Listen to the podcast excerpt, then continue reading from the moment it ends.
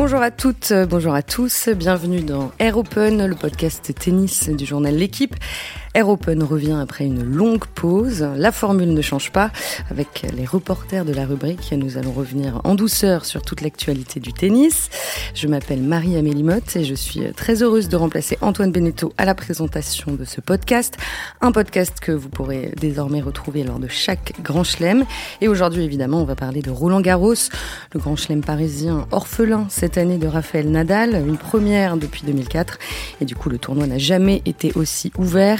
Novak Djokovic, Carlos Alcaraz, Daniel Medvedev, Olger Rune, plusieurs prétendants mais aucun favori incontestable, c'est ce qu'on va voir aujourd'hui. Et puis chez les femmes, un top 3 se dégage avec Igaz Viantec, la tenante du titre, Arina Zabalenka et Elena Rybakina. On va vous expliquer tous les enjeux de ce Roland Garros 2023 avec euh, trois reporters de la rubrique tennis. Bertrand Lagacherie pour commencer. Bonjour Bertrand. Bonjour. Romain Lefebvre est là également. Bonjour Romain. Bonjour, bonjour à tous. Et David Loriot complète ce casting. Bonjour David. Bonjour à vous. Air Open nouvelle saison, c'est parti.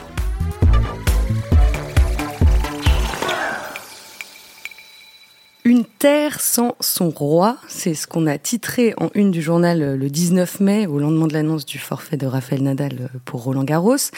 L'Espagnol est blessé à une hanche, il ne peut pas partir à l'assaut d'un 15e titre porte d'Auteuil. Bertrand, Romain, David, est-ce que l'un d'entre vous a connu Roland Garros sans Raphaël Nadal? Non. Euh, moi non. Oui, oui, c'est ce qui est. Bah, ça, ça rajeunit pas. euh, oui, bien sûr. Euh, c'est sûr que on est tellement habitué à ce personnage euh, central et, et, omniprésent, omnipotent, avec ses 103 victoires euh, accumulées depuis euh, le début du siècle, le début du millénaire, qu'on se demande comment, comment le tournoi a pu vivre sans lui. Mais oui, bien sûr, il y a eu, il y a eu des tournois sans lui. Et d'ailleurs, lui le dit très bien. Il dit que les, les tournois, les épreuves, les grands chelems sont plus forts que les joueurs et que l'absence d'un joueur ne doit pas, euh, euh, en tout cas, euh, handicaper ni pénaliser le, bon déroulement d'un tournoi. Alors, on l'a dit quand Federer a arrêté sa carrière, on le dit maintenant que Nadal est proche de la fin, mais c'est vrai que c'est un manque, une absence euh, qu'il va falloir combler par euh, rapidement du spectacle, de l'émotion. on annonce une très belle première semaine niveau météo et c'est pas neutre parce que ça participe aussi de la joie, de la fête, de l'envolée. Donc voilà, il faut tourner la page. Nadal, peut-être pas définitivement parce qu'il a dit qu'il reviendra l'an prochain, mais en tout cas pour cette année, c'est sûr il faut se retourner vers ce tableau euh, qui est mm. plus ouvert que jamais, comme vous l'avez dit. Euh, est-ce que vous vous attendiez à ce forfait rapidement? Euh, oui, enfin moi personnellement oui, oui parce que euh, parce qu'à partir du moment voilà où il ne fait ni Madrid où il ne fait ni Rome, ça semblait quand même très audacieux, voire risqué, vu la blessure qu'il euh, traîne depuis le mois de janvier quand même. Faut pas oublier que sa blessure est, a été déclenchée en Australie, au deuxième tour de l'Open d'Australie, donc ça fait un moment. Euh, les semaines se sont rallongées, et puis bah, il faisait aucun set d'entraînement. Euh, voilà, il tapait la balle, on va dire presque gentiment, presque voilà entre guillemets comme nous quoi. Il n'y avait pas de points, il n'y avait pas d'intensité, il n'y avait pas de set d'entraînement, donc c'était ça paraissait compliqué qu'il qu vienne sur Roland, et puis bah comme il l'a comme il l'a expliqué très posément et avec beaucoup d'émotion lors de sa conférence de presse, l'idée c'est vraiment de bien finir. Il n'a pas envie de finir comme ça, euh, esquinté, cabossé et de travers. Donc il veut bien finir l'année prochaine. Donc il va se donner les moyens de, de revenir, au moins en forme l'année prochaine. Être compétitif, c'est un autre, euh, un autre défi. Mais voilà, ça semblait effectivement, malheureusement, assez, euh, assez fatal qu'il, qu'il déclare forfait cette année à Roland Garros. Et malgré tout, il était omniprésent dans les esprits cette semaine lors des qualifications et au moment du tirage au sort aussi bah forcément, Roland Garros et Nadal, les deux sont liés. Quoi. C'est, c'est, obligé, c'est obligé qu'on pose des questions aux joueurs, c'est obligé que les, que les joueurs y pensent, et c'est, c'est obligé que une certaine, une nouvelle génération qui arrive se dise, bah peut-être que cette année on a une chance. Alors on l'a dit, euh, le, tirage au sort a donné lieu à un, tableau euh, très ouvert avec d'un côté Novak Djokovic et Carlos Alcaraz qui pourraient se retrouver en demi-finale et de l'autre euh, Daniel Medvedev, Olga Rune, Casper Ruud aussi. Je vous propose qu'on commence avec Novak Djokovic qui arrive en tant que tête de série numéro 3 cette année. Seulement 5 victoires sur terre avant Roland, un état de forme physique pas vraiment optimal. Est-ce que, est-ce que le Serbe a déjà abordé Roland avec aussi peu de repères, David? Ça a sans doute dû arriver, mais moi, ce qui me frappe chez Djokovic cette année, pour l'avoir vu récemment à Rome, au-delà même de son jeu, qui est très clairement pas en place, et notamment côté coup droit, autant côté revers, il a certaines certitudes qu'il a depuis des années, et ça fonctionne, enfin à Rome, ça fonctionnait plus ou moins, autant côté coup droit, il y a énormément d'hésitation, il y a énormément de questionnements. Alors, après, est-ce que c'est lié à son coude qui le, voilà, qui le gêne et qui est visiblement, euh, qui est visiblement pas en, en, grande forme depuis Monte Carlo, hein, depuis les premiers échauffements de Monte Carlo. Donc, quand on parle de ces tergiversations et ces hésitations sur terre, elles sont, euh, elles sont depuis le début de la saison. Hein, c'est pas, c'est pas tombé du ciel. Euh, voilà, moi, ce ce qui, ce qui m'inquiète un peu pour, euh, pour Djokovic, c'est ça, c'est son vrai questionnement, son agacement aussi, parce qu'on le sent très clairement agacé. À Rome, on le sent très clairement agacé. Il sait pas s'il doit jouer avec un manchon ou sans. Il a fait froid, il le met par protection. En fait, il sait plus véritablement mentalement et dans sa tête ce qu'il en est de son coude. Vraiment, il a mal, il a pas mal, mais je pense qu'il y a énormément de questionnements. Mm. Et à la limite, au-delà même de son jeu qui est pas véritablement en place, moi, c'est tout cet aspect psychologique dont on sent que ça lui pèse qui m'inquiète un peu plus. Ce qui serait tout blanc, troublant, c'est qu'au sortir de l'Open d'Australie, on le voit euh, plus jeune, plus fringant que jamais, et on se dit finalement, cet athlète de, de, de 35 ans euh, n'est atteint par aucune limite d'âge physique, contrairement à, à, ses rivaux, contrairement à Federer qui a été obligé d'abdiquer à cause du genou, contrairement à Nadal qui est blessé au psoas. Lui, on le voyait vraiment euh, sur, un, sur, un, sur une ligne droite directe vers le 23e titre du Grand Chelem. Et là, aujourd'hui, en quelques temps, en, quel, en aussi peut-être à cause de cette coupure euh, de la tournée américaine qui, on le dit toujours, les joueurs, ils ont besoin de rythme, ils ont besoin d'enchaîner les matchs, même si c'est éprouvant, parce que c'est parce que voilà, c'est un exercice sur la durée. Et euh, voilà, cette coupure américaine due au fait qu'il n'était pas autorisé à, à, se poser aux États-Unis bah, parce que à cause des contraintes sanitaires, en tout cas de, du fait qu'il n'a pas de, il n'a pas été vacciné. Et eh ben euh, voilà, il y a eu cette coupure et aujourd'hui il est perclus de doutes et d'incertitude, alors que c'est tout le contraire qu'on voyait à la sortie de l'Open mmh. d'Australie. Et c'est ça qui est troublant chez lui. Oui, mais pour Djokovic, en fait, c'est un début de saison. C'est un deuxième début de, euh, c'est un deuxième début de saison. Euh, et là où les joueurs tâtonnent en général au mois de, au mois de, janvier, lui, il est en train de, de, retrouver la compétition. Là, avec le début de, la terre battue, et effectivement, cette coupure, c'est vraiment une coupure dans, dans sa saison, dans le sens où il doit recommencer tout à zéro là. Après, moi, je, mets quand même des limites au, fait que euh, on sait comment, ça se passe un grand chelem. La première semaine pour un joueur comme Djokovic, euh, de ce niveau-là, avec cette expérience-là, c'est aussi un tournoi de chauffe. C'est-à-dire que euh, il est épargné par des grosses têtes de série dans les premiers tours et il va rentrer petit à petit. Il lui suffit de deux matchs tranquillement, peut-être d'abandonner un set en deux matchs, mais de se régler, de se réhabituer au central, à la terre battue, à la météo, au rebond. Et si physiquement ça va bien, je me fais pas de soucis pour lui. Je pense que euh, il a suffisamment d'expérience, suffisamment de métier, suffisamment de, de, de, de connaissances de son corps pour euh, aborder la première semaine en douceur et éventuellement aller plus loin. Mais c'est vrai que là, à l'instant T, c'est bourré d'incertitudes et c'est ce qui rajoute du piment euh, hmm. au, au, au, lancement de ce tournoi. Mais il reste tout de même le joueur le plus dangereux sur des matchs en 5-7 Ouais, puis il faut pas oublier que, comme le rappelait Romain, il va chercher un 23e grand chelem. Il n'y a, a, aucun joueur. Donc, le, je veux dire, le, le but, il est, il est quand même suprême à atteindre. Et on sait que Joko, sur, ses, sur les grands chelems, c'est quand même un monstre. Regarde les deux derniers, il gagne à Wim, il gagne l'Open d'Australie il a vécu une situation depuis deux ans et demi qui est compliquée avec le, voilà, avec les mesures sanitaires, avec son, son, son statut de non vacciné. Et malgré tout, sur les, les grands chelems, avec des saisons morcelées, avec des, des périodes d'arrêt euh, obligées parce qu'il était non vacciné, il gagne quand même les gros tournois. Donc, euh, ouais, moi, je pense qu'il reste quand même extrêmement dangereux, même si tout n'est pas, n'est pas parfait aujourd'hui dans son jeu et dans sa tête, mais il reste extrêmement dangereux. Et puis, attraper un 23e grand chelem, mine de rien, c'est. Euh, mais ce qui peut aussi être à double tranchant. Et tu parlais de sa nervosité. Sa mm. nervosité, elle vient aussi peut-être de là, parce qu'il sait que Nadal n'est pas là. Mm. Évidemment que ça lui ouvre une porte. Mm. Mais c'est grand ouvert vers le 23e.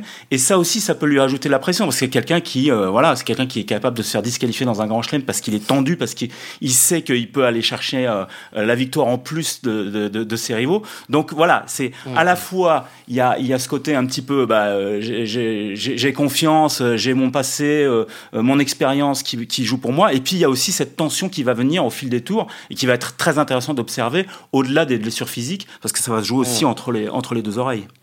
Euh, qu'est-ce que vous retenez euh, en termes de, de, jeu précisément de, de, ses performances au Masters de Rome et notamment de sa défaite contre Olga Rune en quart de finale, Bertrand? Ben, Beaucoup d'incertitudes, justement. Il n'y a, y a, y a rien dans son jeu, là. Si on regarde juste euh, l'effet, le jeu, ce qu'il produit sur le court, il n'y a rien qui, euh, qui fait dire, ok, ouais, bah, Djokovic, c'est, euh, il est vraiment ultra favori pour Roland Garros. Non. après, voilà, comme ça a été dit, il y a son expérience, il y a, il y a tout son savoir, il y a, il y a son histoire qui, qui, en font un joueur à part. Mais sur le jeu, là, actuellement, euh, il n'y a pas, il a pas une vraie montée en puissance. Il y a pas. Euh, on attendait à Rome justement. D'habitude, Rome, c'est le tournoi où après quelques tâtonnements, après la, mise en jambe sur terre battue, eh ben, il explose tout. Et d'ailleurs, son nombre de victoires à Rome est assez, assez significatif. Bah, mais cette année, on, on l'a pas encore ça. Ouais, 12 finales, 12 finales, 6, succès à Rome quand même avant d'arriver mmh. cette année. Et euh, non, non, oui, un jeu, enfin voilà, son jeu vers l'avant était extrêmement hésitant, sa deuxième balle de service est euh, très irrégulière, son service en tant que tel est très irrégulier. À Rome, c'était assez étonnant. Sur un même jeu de service, il est capable de servir à 207 et de servir après une première à 143. Alors le, le différentiel est important, on ne sait pas pourquoi, c'est pas tactique pour le coup. Donc euh, moi je pense qu'il y a vraiment un questionnement autour de son coup. Je pense que ça l'enquiquine vraiment euh, plus mentalement que physiquement a priori. Oui, surtout que euh, à Rome, notamment face à Holger Rune, on a vu que c'était lui qui était en manque de temps. C'était c'était lui qui, qui, était pris de vitesse, qui ne tenait pas les, les échanges là où d'habitude c'est sa force quoi. Alors, euh, il pourrait bien retrouver Carlos Alcaraz euh, en demi-finale. Euh, on va, va pas parler de l'Espagnol maintenant, euh, qui a 20 ans, qui arrive en tant que numéro 1 mondial. Seulement trois défaites cette saison, deux titres sur terre battue au Masters de Barcelone et de Madrid. Euh, Alcaraz n'a affronté qu'une seule fois Novak Djokovic et il l'avait battu. C'était en demi-finale à Madrid l'an dernier. Que vaut cette victoire aujourd'hui? Est-ce qu'elle peut euh, peser en cas de, rencontre entre les deux joueurs ou au contraire, est-ce que c'est euh, de l'histoire ancienne? Euh, non, je pense pas que ça vaille grand-chose. Sur le moment, c'est énorme parce qu'il bat, faut se souvenir, c'est à Madrid en 2022 et il bat quand même Nadal et Djokovic en back-to-back entre guillemets sur euh, sur terre battue, donc ça s'était jamais fait. Donc elle est elle est elle est immense hein, cette semaine madrilène pour euh, pour Carlos Alcaraz l'année dernière. Maintenant, est-ce qu'elle peut peser sur Roland Garros? Bah déjà, il faut attendre de voir s'il se retrouve mmh. véritablement euh, en demi-finale. Euh, je moi, je pense pas que ça puisse peser plus que ça, à mon avis, sur un grand chelem, sur une demi-finale de grand chelem. Mais, euh, mais voilà, il sait qu'il peut le battre, en tout cas, et ça, c'est euh, ça, c'est un point important. Quelle est la plus grande force euh, de Carlos Alcaraz en ce moment sur terre battue? Bah, je pense que euh, au-delà du fait qu'il est perdu euh, à Rome, et je pense que cette défaite-là, euh, moi je la vois plus comme euh, quelque chose de salvateur parce que euh, ça lui a permis de couper après une saison très remplie où il a gagné beaucoup de matchs, il a enchaîné beaucoup de tournois. finalement, c'est peut-être un mal pour un bien d'avoir perdu à Rome pour se régénérer, reprendre un peu d'énergie et se préparer convenablement avec des gros blocs d'entraînement avec son coach Juan Carlos Ferrero pour aborder Roland Garros dans le meilleur état de fraîcheur possible. Donc, euh, je pense que sa force, c'est la confiance qu'il a accumulée euh, euh, bah, depuis, le début de saison. Voilà, c'est quelqu'un qui, euh, qui, ne lâche jamais rien. Et euh, vous l'avez dit, trois défaites, c'est euh, voilà, c'est le numéro un mondial. Euh, il est dans sa place. Il, est, il mérite ce, ce, ce, titre. De toute façon, le classement, ce, ce, classement. De toute façon, le classement ne ment jamais. Et voilà, donc je pense que c'est surtout sa confiance. Et puis après, le fait que euh, sur terre, il a toutes les armes, à la fois physiques et techniques et tactiques, euh, pour gagner euh, pour gagner Roland Garros. Il, a, voilà, il a sa, sa, maîtrise parfaite de l'amorti, une, une maîtrise de la glisse qui est incomparable. voilà, sa puissance, sa rapidité sa vélocité. Pour moi, on, dit que c'est très ouvert et qu'il n'y a pas de favori euh, clairement défini. Mais euh, en mon fort intérieur, je vois pas euh, qui d'autre a plus d'armes que lui aujourd'hui, là, en, termes de tennis, pour s'imposer. Ce qui est intéressant aussi sur Carlos Alcaraz à Rome, euh, c'est qu'il a rajouté là, sa panoplie technique. Il, il, il sert extrêmement euh, ce qu'on appelle kické, c'est-à-dire pour sortir l'adversaire. Et ça, il l'a rajouté, il l'avait pas véritablement avant. Et à Rome, on le voit se décaler très loin sur la ligne pour servir kické et jouer en deux coups, c'est-à-dire voilà ce service, sortir et mettre une grosse mine entre guillemets de coup droit derrière. Et c'est un enchaînement qu'il a vraiment travaillé ces derniers temps. Il l'expliquait d'ailleurs. Et euh, voilà, ça, ça rajoute encore effectivement. Sinon, la panoplie technique, il a tout. Maintenant, moi, je mettrais un tout petit bémol sur l'aspect tactique. Et ça, c'est intéressant, que parce que oui, c'est vrai que tu as écrit dans le journal qu'il avait semblé euh, perdu tactiquement euh, lors de sa et, défaite contre. Euh, et ce qui est intéressant, c'est que lui est très, est très honnête, c'est-à-dire qu'il a encore énormément besoin de Juan Carlos Ferrero, c'est-à-dire qu'ils ont une connexion très forte, on le sait tous les deux. Il est jeune, c'est un jeune joueur. Et il le dit lui-même, euh, voilà, il a besoin d'être tranquillisé aussi parfois lorsque le match se tend, lorsqu'il y a des choix à faire, et il a du mal encore à faire ce choix tout seul. Ce que Joko ou Nadal peuvent faire évidemment parce qu'ils ont l'expérience et le vécu. Lui, il a encore un peu de mal de temps en temps. Il est toujours focalisé sur Juan Carlos Ferrero, et on l'a vu contre Fabian Marozan, sur euh, face à un joueur qui a joué très vite, très tendu. Il a eu du mal effectivement à, s'adapter. Donc il y a peut-être ce petit bémol là qui peut qui peut peser un mm. peu, mais sinon effectivement en termes de en termes de, de tennis et de confiance accumulée sur la saison, il est peut-être un cran devant les autres. Ce qui est intéressant, c'est que le dialogue est permanent entre, euh, Constamment. entre lui et Ferro. Après chaque point, ils se regardent, après mm. chaque point, ils se parlent. Moi, j'avais assisté à, au match contre Sinner à, Miami, juste à côté de, euh, de, de Ferrero, mais c'est impressionnant. C'est un dialogue, mais, euh, mais continuel de, du premier au dernier point. Et petit bémol, à Roland Garros, la tribune des joueurs et des entraîneurs est très loin euh, du, cours. Et justement, j'en parlais avec Caroline Garcia hier, où je lui demandais que, comment, elle, euh, comment elle pouvait éventuellement tirer de l'énergie de son entraîneur. Elle me disait, mais à Roland Garros, c'est impossible. Il y a trop de bruit, c'est trop loin. C'est impossible de dialoguer avec son entraîneur. Ce qui est autorisé désormais, en tout cas, c'est un essai pour la saison sur tous les tournois. Donc voilà, ça va être un paramètre à prendre en mm. compte. Le dialogue qui se noue en permanence entre Alcaraz et son entraîneur sera plus compliqué sur le central. Après, il faut voir aussi que c'est la première fois qu'on va voir Alcaraz sur la durée des 5 sets de la saison, puisqu'il n'avait pas fait euh, l'Open d'Australie. Et c'est aussi un avantage pour lui. Il a un jeu tellement physique, tellement éprouvant pour l'adversaire, que ça Alcaraz, il a, il a, parfois des jours sans. Euh, il a parfois des, des, des absences dans, dans, un match. Mais sur les 5 sets, justement, il a le temps de se reprendre. Euh, et, il a le temps de détruire, de, de, de, de, détruire euh, ses adversaires par son jeu.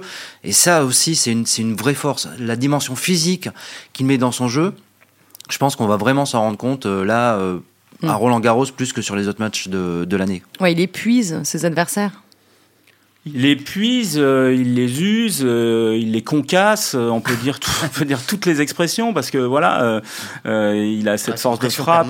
Ouais, ouais c'est ça. Il lâche pas un point. C'est une pile électrique. Alors effectivement, comme dit Bertrand, euh, le petit bémol aussi au-delà de l'aspect tactique, c'est que euh, il est capable de passer au travers euh, d'un match ou d'un set ou, ou voilà, il a des temps des temps faibles dans ces temps forts qui sont très intenses et qui, qui nécessitent une énergie, une concentration maximale. Parfois, il y a des temps faibles.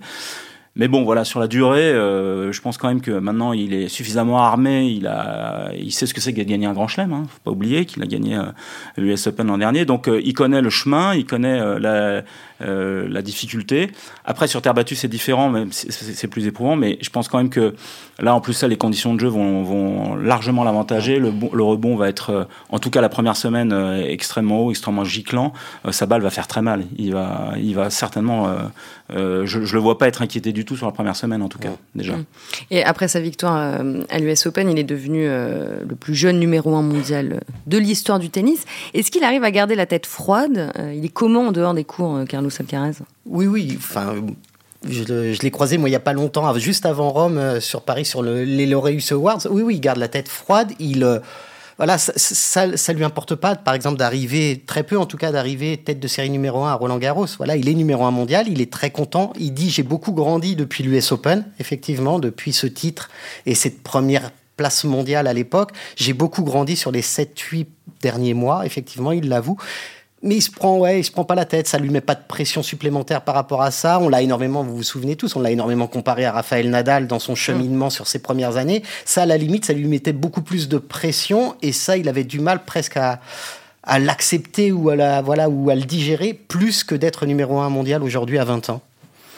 Oui, il est très à l'aise euh, sur la terre battue, Carlos Alcaraz, on l'a compris, je cherche une petite transition. Au contraire de Daniil Medvedev jusqu'à présent. Euh, je voudrais qu'on parle euh, du, russe de 27 ans qui vient euh, de, gagner le, Masters de Rome face à Holger Rune. C'est son premier titre sur terre battue, le 20e dans, dans toute sa carrière. Euh, Bertrand, comment euh, tu expliques cet énorme progrès de Medvedev sur terre battue? Alors c'est clair que si on avait fait ce podcast l'an dernier et qu'on avait placé Medvedev dans les favoris, on nous aurait traité de Charlot. Mais en un an, tout a changé. Enfin, surtout ces, ces dernières semaines. Ce qui a changé essentiellement pour Medvedev sur terre battue, c'est son déplacement. Il se déplace mieux. Euh, c'est la force de son jeu. Une couverture de terrain euh, dingue, euh, une défense assez, assez improbable dans n'importe quel coin du cours. Et là, il arrive à le faire sur terre battue. il arrive à bien, à bien bouger, il arrive à glisser. C'est euh, c'est très important de maîtriser euh, la glissade sur terre battue. Beaucoup de joueurs, n'y arrivent pas, sont en reprise d'appui et du coup sont, sont, mal positionnés pour frapper. Là maintenant, il arrive à le faire. Il arrive aussi à générer lui-même de la de de l'avancée dans, dans sa balle. C'est un contreur, Medvedev, qui s'appuie beaucoup sur la balle adverse. Et, euh, et, là, sur terre battue, en tout cas, dans les conditions de Rome, d'une terre battue lente, il a réussi, lui, à générer de la vie au niveau de la balle. Ce qui fait que pourquoi, pardon, la, la, terre battue est lente à Rome euh, Parce qu'en fait, euh, il avait beaucoup plu et euh, la, terre, la, terre, battue humide, en fait, euh, est plus lourde. elle est, elle est lourde et elle, elle annihile les, les, les, effets de lift, par exemple. Le rebond est, est moins haut et, et, il a pu, il a pu s'épanouir dans, dans, dans, ces conditions. Mais voilà, donc son sens de la défense, son, son intelligence de jeu et enfin du déplacement sur terre battue, bah, ça fait que là, euh, là, il fait quelque chose. Je rajouterais la confiance aussi accumulée depuis le début de saison, parce qu'il y a personne n'a gagné autant de matchs que lui depuis le début de l'année. Il euh, faut se souvenir qu'il a enchaîné un nombre de victoires euh, hallucinant. J'ai plus le chiffre en tête, c'est 23 ou je sais plus entre Rotterdam, euh, Dubaï, euh, finale à Indian Wells, victoire à Miami. Derrière, il reprend un autre Masters 1000 sur terre. Donc, il a une confiance énorme. C'est une machine à gagner, comme dit euh, son, son coach Gilles Servara. voilà, c'est quelqu'un qui, qui n'abdique pas alors que qui n'abdique plus sur terre battue alors que c'était justement son son petit défaut son son talon d'Achille jusqu'à jusqu'à présent. Donc euh, voilà c'est un nouveau favori. Il, il s'est invité parmi les favoris un peu à la dernière minute mais c'est pas du tout usurpé et, euh, et, ça va être très intéressant de le voir évoluer euh, euh dans, dans, ce tournoi avec euh, toute la confiance qu'il a accumulée et puis surtout tout ce qu'il va avoir derrière lui parce que c'est quelqu'un qui, qui, qui génère beaucoup d'émotions et beaucoup d'empathie avec le public. Voilà, c'est quelqu'un qui est spectaculaire, qui aime bien plaisanter à la fin des matchs. Il va et au micro de Fabrice Santoro sur le central, on l'entend déjà euh, sortir quelques vannes et il va se mettre le public dans la poche très rapidement et ça risque d'être ça risque d'être assez savoureux. Devenir performant sur Terre, c'était euh, c'était l'un de, ses objectifs. C'est quelque chose qu'il a travaillé en particulier avec son entraîneur? Oui, enfin, il a travaillé euh, une fois sur deux parce que quand vous écoutez euh, Gilles Servara, il s'est pris les cheveux plus à, à plus d'une reprise parce que bah, il voulait pas travailler ou parce qu'il travaillait mal ou parce qu'en fait il grognait tout le temps. Il faut se rappeler qu'il y a un mois à Monte Carlo, il disait encore, enfin un mois et demi maintenant, il disait encore qu'il détestait la terre, qu'il voulait pas y jouer, que c'était c'était une surface qui ressemblait à de la boue. Enfin voilà, donc ça ça lui plaisait pas du tout. Et aujourd'hui, pour l'avoir vu à Rome, il prend plaisir, il a pris plaisir à Rome vraiment. Il a pris plaisir sur, euh, bah, sur ces terres qu'il onissait il y, a, il y a encore un mois et demi. Il a pris, il a pris plaisir. Et effectivement, comme le disait Bertrand, il a énormément travaillé la glisse, il a énormément travaillé son jeu aussi sur terre, son jeu aussi offensif, parce que c'est effectivement un gros défenseur et un gros relanceur. Mais il a aussi, à Rome, on l'a vu aussi un, assez intéressant dans le, dans, le jeu, dans le jeu offensif. Donc là, il prend du plaisir. Alors, comme il le dit, c'est pas une histoire d'amour, c'est une histoire d'amitié. C'est lui qui dit, euh, c'est lui qui ça. Mais, euh, mais voilà, moi, je trouve ça très sympa parce qu'en fait, c'est une surface qui, sur laquelle il n'avait jamais imaginé avoir de résultats. Et c'est le premier surpris, hein, de toute façon, de gagner à Rome. Et donc, aujourd'hui, comme le dit, euh, comme le dit Romain, il s'invite très clairement parmi les favoris. Entre la confiance et sa capacité dont il s'est révélé à lui-même sur, sur Terre, il est, il est pleinement dans le quatuor des favoris, ouais. Et en plus, sa partie de, de tableau à Roland est, mmh. euh, est, plutôt dégagée. Il a, il a, il a, il a une carte à jouer, c'est indé, indéniable. Après, euh, bon, de toute façon, euh, Medvedev, par son statut, par son jeu, euh, peut connaître quand même un peu partout des semaines, des premières semaines assez, assez tranquilles. Le, le, seul bémol à la limite que je peux que je peux voir pour lui qui pourrait peut-être euh, l'embêter, c'est effectivement les conditions. C'est-à-dire que le le, le beau temps à, à, à, Roland Garros annoncé en première semaine va faire des, des, conditions de jeu tout à fait différentes de celles de Rome. Est-ce qu'il va bien plus gérer euh, plus rapide? Est-ce qu'il va bien gérer aussi un rebond un petit peu plus haut? Mais bon, euh, voilà, Medvedev, c'est quand même aussi, euh, c'est une tronche, donc il sait aussi beaucoup il sait très bien s'adapter euh, aux conditions, à voir s'il y arrivera. Ouais, et puis enfin ces conditions un peu plus sèches, elles vont aussi favoriser sa première balle de service, ouais. qui est quand même extrêmement performante. Donc sur du sur une terre sèche et, et vive, il peut aussi faire la différence peut-être euh, en moins de coups entre guillemets que sur une terre un peu plus lourde. Donc ça peut être aussi un, un avantage quelque part. Donc moi je pense qu'il est adaptable partout maintenant sur terre effectivement. Alors en demi-finale, il pourrait euh, retrouver Holger Rune, donc il a battu en finale euh, à Rome. Euh, le Danois de 20 ans qui arrive en tant que tête de série numéro 6. Euh, trois finales sur Terre tout de même cette saison, une victoire à Munich comme l'an dernier. il a accordé récemment un entretien à nos collègues Lucie Allard et Quentin Moinet. Quand je suis sur le cours, quand je joue contre les meilleurs, j'ai l'impression d'avoir 30 ans. Romain, c'est ce qui caractérise le mieux Olga Runeux, cette, cette maturité étonnante, notamment contre les, les, membres du top 5. C'est lui qui a éliminé Djokovic à Rome. Ouais, alors c'est vrai qu'il a un très bon bilan contre euh, les top euh, les top joueurs. Il a, il ne nourrit aucun complexe. Cela étant, je, je suis pas tout à fait, d'accord avec lui. Euh, je pense qu'il se ment un peu. c'est quelqu'un qui manque encore énormément de maturité, qui est parfois, qui a parfois des comportement pas capricieux mais mais mais d'enfant gâté qui n'y arrive pas voilà euh, donc euh, c'est-à-dire euh, d'enfant gâté? bah en fait il se frustre assez rapidement il est capable de traverser des trous d'air abyssaux euh, où euh, il n'y a plus rien qui fait n'importe quoi, des temps des amortis improbables. Euh, enfin, je sais pas, euh, David, il, y a, il, il, manque quelque chose. Dans... Ah, attention, on n'est pas en train de dire que c'est une chèvre. Hein. C'est un super joueur. Voilà, il l'a il prouvé. Il a gagné à Bercy en battant 5 top 10 et en battant Joko en finale. Donc, il n'y a rien à dire sur le fait que c'est un, c'est un super joueur et c'est un futur très grand. Mais encore aujourd'hui, sans doute parce que euh, il est encore jeune et que euh, il est un peu tout fou, un peu pile électrique, bah, de temps en temps il, il, il passe au travers et, euh, et c'est très surprenant. Ses choix tactiques, ses choix techniques sont assez surprenants par moment. Ok, donc il ne donne pas l'impression d'avoir 30 ans sur le cours. Non, mais absolument pas. Non, non, moi je suis pleinement d'accord avec Romain et pas, d'accord avec Holger, Rouneux pour le coup. Non, non, ce qui est, ce qui est effectivement, on parlait de son bilan contre le top 5, c'est 7-2 hein, depuis le début de sa carrière. Le Môme, il a 20 ans, il a 7 victoires, 2 défaites contre le top 5. Donc c'est quelque part c'est significatif du talent du joueur, ça c'est indéniable. Maintenant dans son jeu quand vous le voyez jouer, il y a une vraie précipitation par moment. C'est-à-dire que cette maturité, cette science du jeu, cette patience, il ne l'a pas encore totalement, euh, totalement acquise. Il y a une vraie précipitation parce qu'il a beaucoup de conviction et de certitude dans son jeu. Il pense qu'il peut faire la différence, qu'il va faire le point en 3, 4, 5 coups peut-être, et au bout d'un moment, il va s'agacer si, si ça marche, si ça marche pas. Donc il va se précipiter, il est capable d'envoyer des ogives à 2 mètres de la ligne, il est capable de faire des doubles fautes monumentales avec une deuxième balle qui va sortir, je l'ai vu à Rome, d'un mètre et demi. Enfin voilà, il y a il, manque encore effectivement de patience. Ce qu'a plus aujourd'hui Carlos Alcaraz, notamment dans son jeu, il est capable, Carlos Alcaraz, de temps en temps, quand il fait pas la différence en peu de coups, de, bah, de défendre, de relancer. Et Holger Rune, il a, voilà, il, est précipité encore parfois, et c'est la preuve effectivement d'un vrai manque de maturité. Donc non, il n'a pas 30 ans, mais par contre, en termes de talent, il est effectivement capable de, de battre les tout meilleurs, et il l'a prouvé depuis le début de sa carrière. Oui, et ces trous qu'on voit chez lui, c'est aussi le, le, revers de la médaille. Rune, c'est quelqu'un qui, qui vit tennis, qui mange tennis, qui dort tennis. Sa vie tourne autour du tennis. C'est pas quelqu'un qui euh, qui est là par hasard. C'est une telle conviction. Donc il y a forcément de la frustration parfois. Il sait qu'il est bon et euh, et ben parfois il est un petit un petit peu bouillant. Et puis il a que 20 ans quoi. Donc euh, ça effectivement. Euh, il y a une expérience sur le circuit euh, euh, qui, qui, doit encore arriver, quoi. Mais, mais le potentiel est là. Son, un, de ses coachs, Patrick Mouratoglou, me disait il n'y a pas longtemps, entre guillemets, peut-être pas cette année, mais des grands chelems, il va en gagner et sur terre battue aussi. justement, comment est-ce qu'on peut décrire son jeu sur terre battue précisément? Il joue sur terre battue euh, comme il joue sur les autres surfaces. D'ailleurs, c'est sa surface favorite, la terre battue, même s'il a eu de, bons résultats sur, euh, sur, euh, sur dur.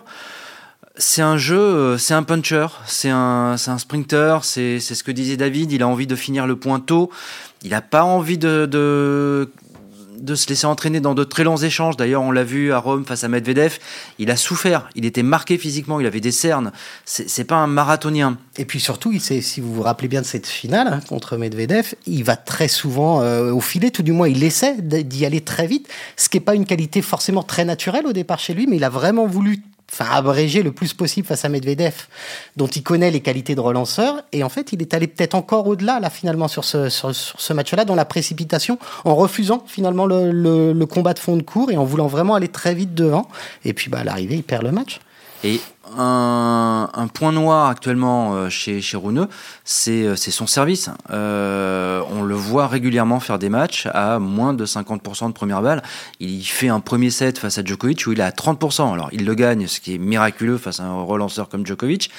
mais ça passera pas tout le temps. Alors, est-ce que c'est temporaire? Est-ce que c'était à Rome? Est-ce que c'était un peu de pression? Est-ce que c'était euh, une technique qui, euh, qui s'est un peu envolée et qui va revenir? On le saura dans, dans, les jours à venir. Mais il y a, euh, voilà, Rouneux a des qualités incroyables. Il a tout pour être le rival d'Alcaraz dans les années à venir. Mais il y a aussi des, des, des points noirs très identifiables dans son jeu. C'est là, on verra comment il va les travailler et de là, il pourra écrire son histoire. On a terminé avec euh, le tableau masculin. On aurait pu parler aussi de Stéphanos Tsitsipas ou de Casper Ruud notamment. Ou des Français. Ou des ou des ou des Français. Je crois qu'il n'y a pas grand-chose à dire. Ou des Français. Non mais on a fait on a fait des choix parce que sinon sinon l'épisode aurait été beaucoup trop long. euh, mais on va parler d'une française quand même tout à l'heure. Ah. Euh, bon donc on va parler du tableau féminin euh, maintenant. Euh, un tableau plutôt ouvert aussi avec tout de même trois favorites euh, qui se détachent à commencer par euh, la tenante du titre, la polonaise Iga Swiatek, numéro 1 mondial, 12 victoires sur terre battue cette saison, seulement deux défaites, mais une petite blessure à la cuisse droite récemment.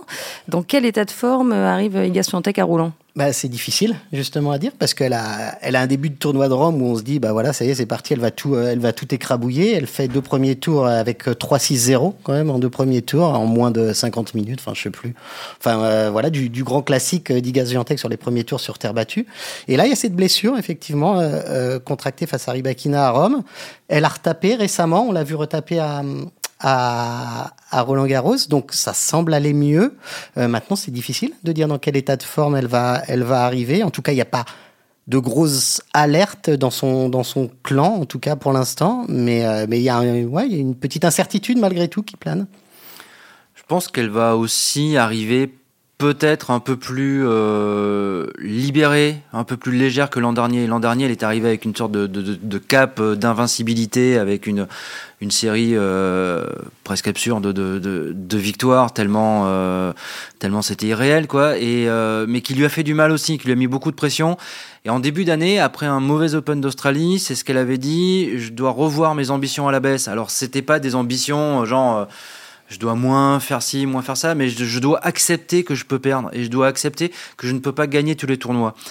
Et alors, ce qui fait qu'on la voit sur, sur certaines séquences, effectivement, euh, bah, redevenir euh, intouchable, comme euh, au, début, au début de Rome. Et il y a aussi certains matchs où bah, on la sent pas aussi, aussi présente, aussi, aussi impliquée, mais après là, c'est un grand chelem, elle l'a déjà gagné deux fois. Euh, ça reste la favorite numéro un, bien sûr. En plus, par sa palette, par son intelligence de, de jeu, euh, elle est, elle est au-dessus. Ah bah, sa palette, justement, euh, comment, comment vous la définiriez? Qu'est-ce qui caractérise le jeu d'Igas elle a, une, euh, elle a notamment une très bonne transition attaque-défense.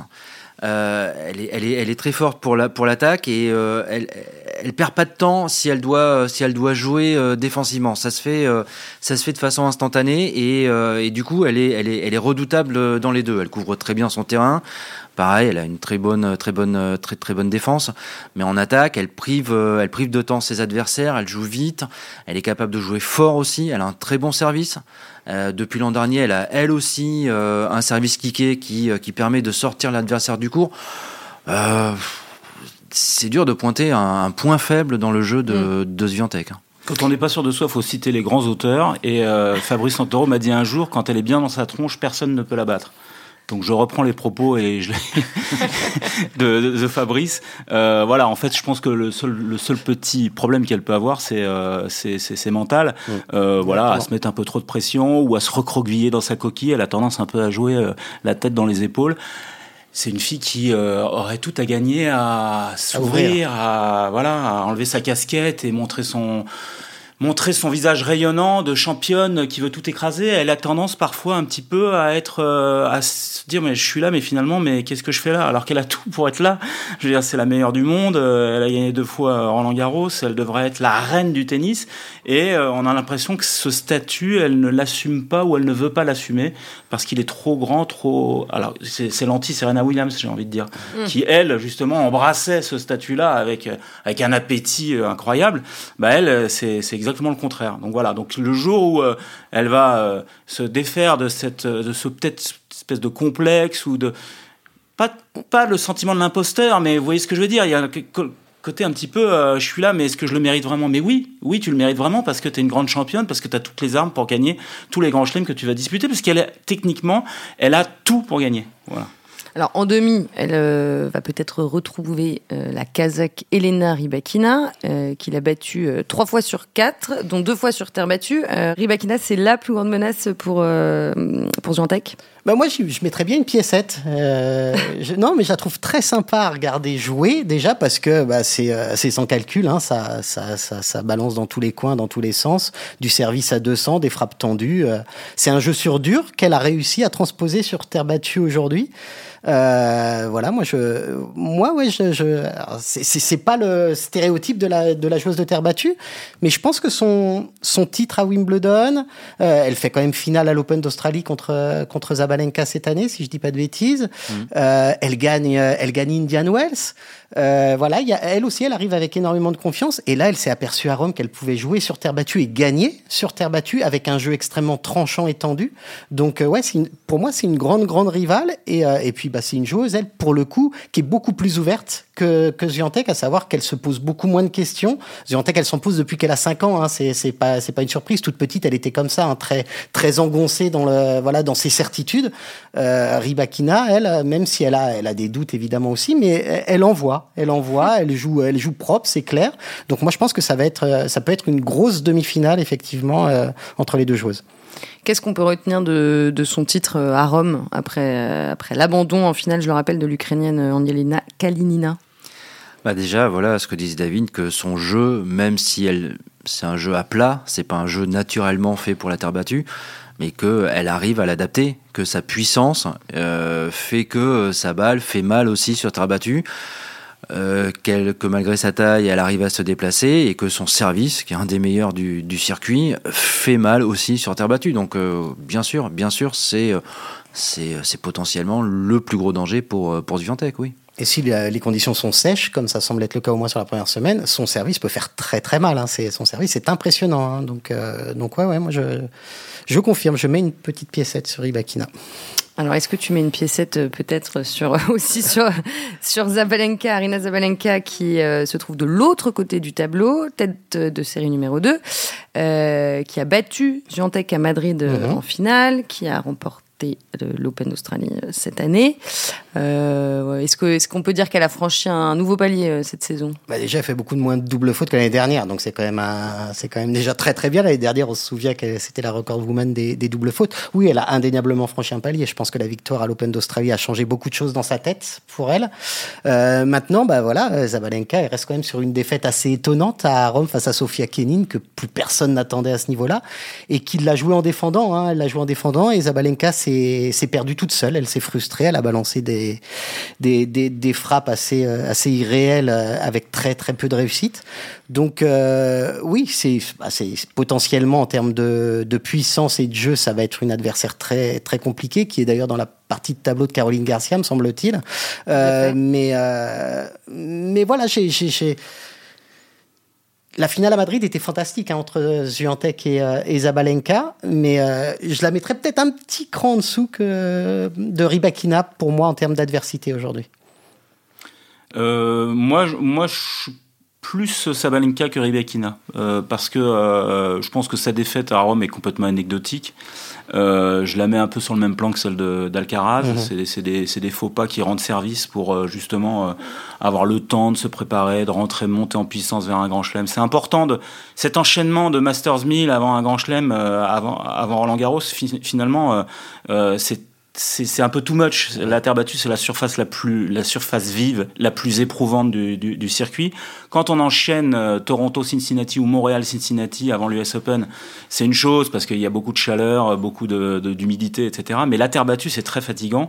Et, euh, et, je pense que euh, cet enchaînement Madrid-Rome sur 12 jours, c'est trop. C'est trop avant un grand chelem. Donc c'est pas plus mal finalement que ça s'arrête tôt pour ceux qui veulent se donner la chance d'aller au bout euh, de, Roland Garros. Et Zabalenka, elle l'a certainement pas fait exprès, mais en tout cas, euh, ça peut lui rendre service pour euh, se régénérer, se rafraîchir la tête.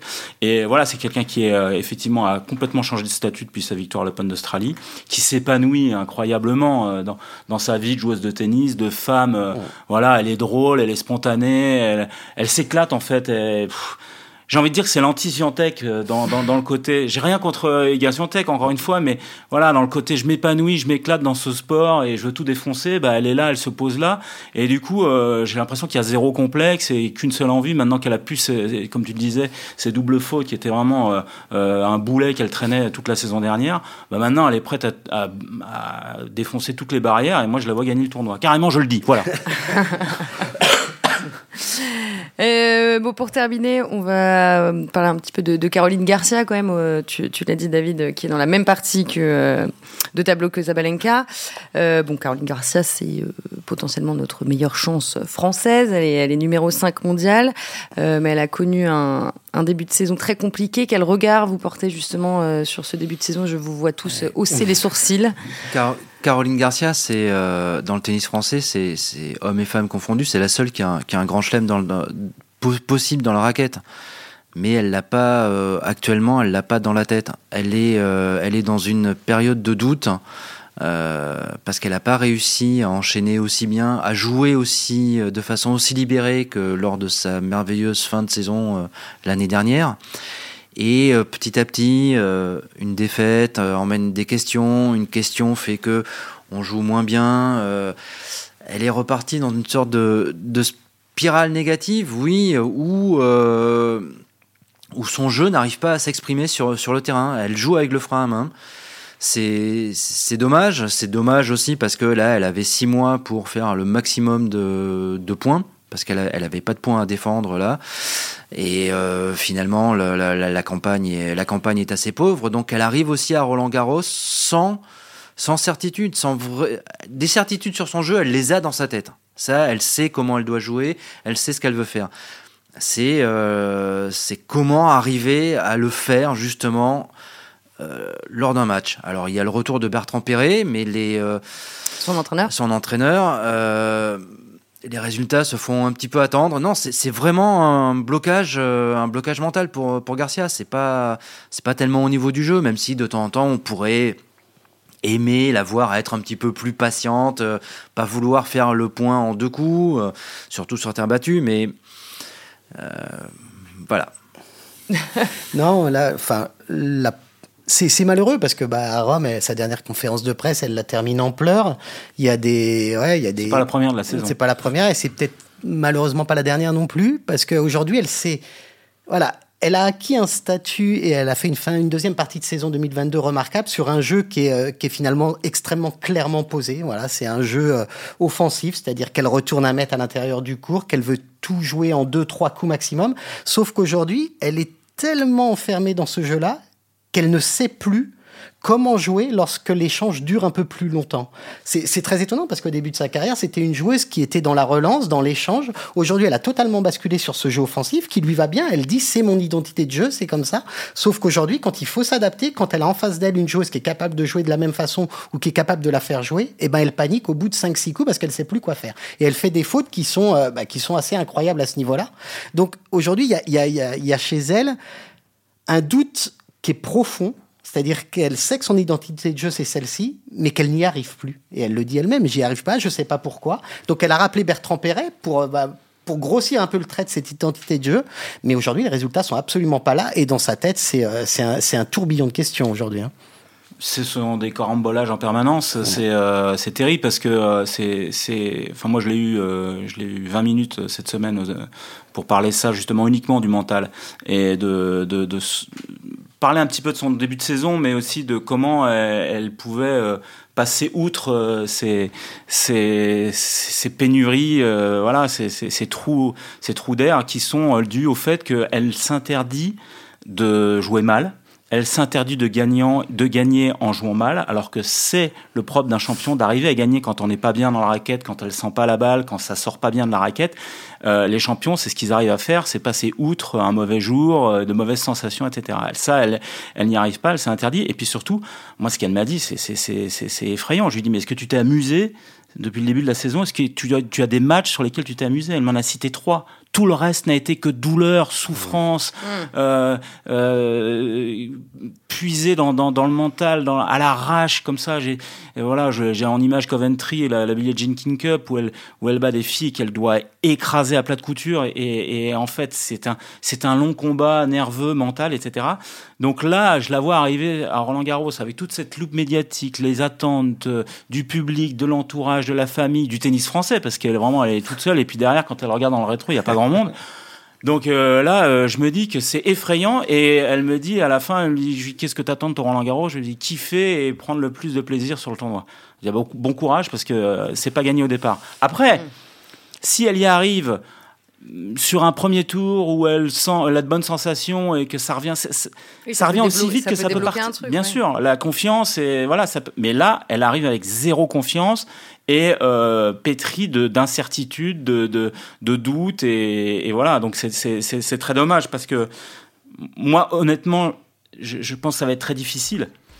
Mais poussé par le public, euh, mmh. si il y a un peu de lâcher prise, qui sait? Mm. On espère euh, pour, euh, pour Caroline Garcia et pour le tennis français aussi un petit peu qu'elle qu'elle retrouvera euh, du, du plaisir sur le terrain. On va, on va s'arrêter là, messieurs.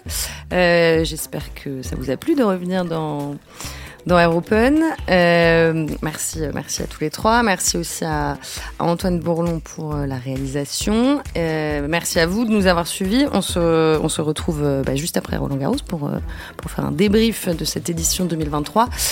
N'oubliez pas que vous pouvez euh, retrouver Air Open sur euh, l'équipe.fr et sur toutes les plateformes de podcast, euh, comme tous les autres podcasts de, l'équipe d'ailleurs.